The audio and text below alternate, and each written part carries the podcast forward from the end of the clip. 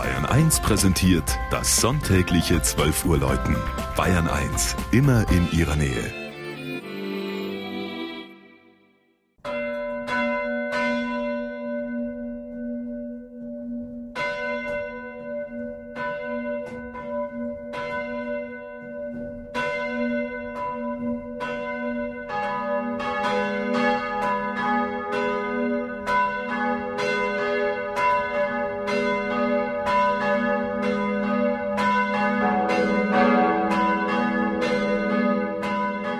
Diebach in Unterfranken. Drei Glocken künden vom Ende eines mehr als 30-jährigen Dornröschenschlafes für eine der ältesten Kirchen Frankens, St. Georg in Diebach, vier Kilometer westlich von Hammelburg.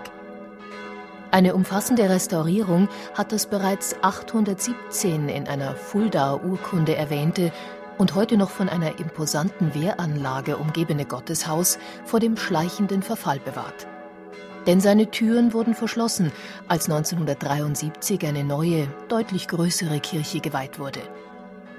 Der Platz am Kirchenburgberg war dafür frei geworden, als die östliche Umfassungsmauer vor 40 Jahren einstürzte.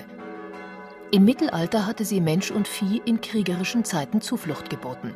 Für Vorräte waren dem Mauerring nach innen sogenannte Garden angebaut.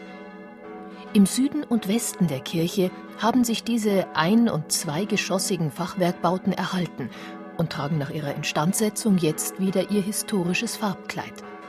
Trutzig erhebt sich darüber die graue Steinkirche im Zentrum des gepflasterten Hügels.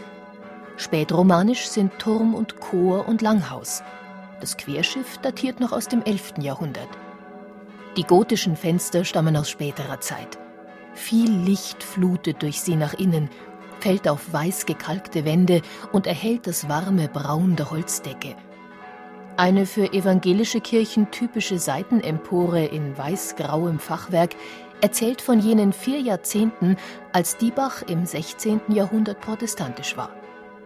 Beheizbar ist die alte Wehrkirche noch immer nicht, doch in den Sommermonaten stehen ihre Pforten jetzt wieder für Gottesdienste weit offen.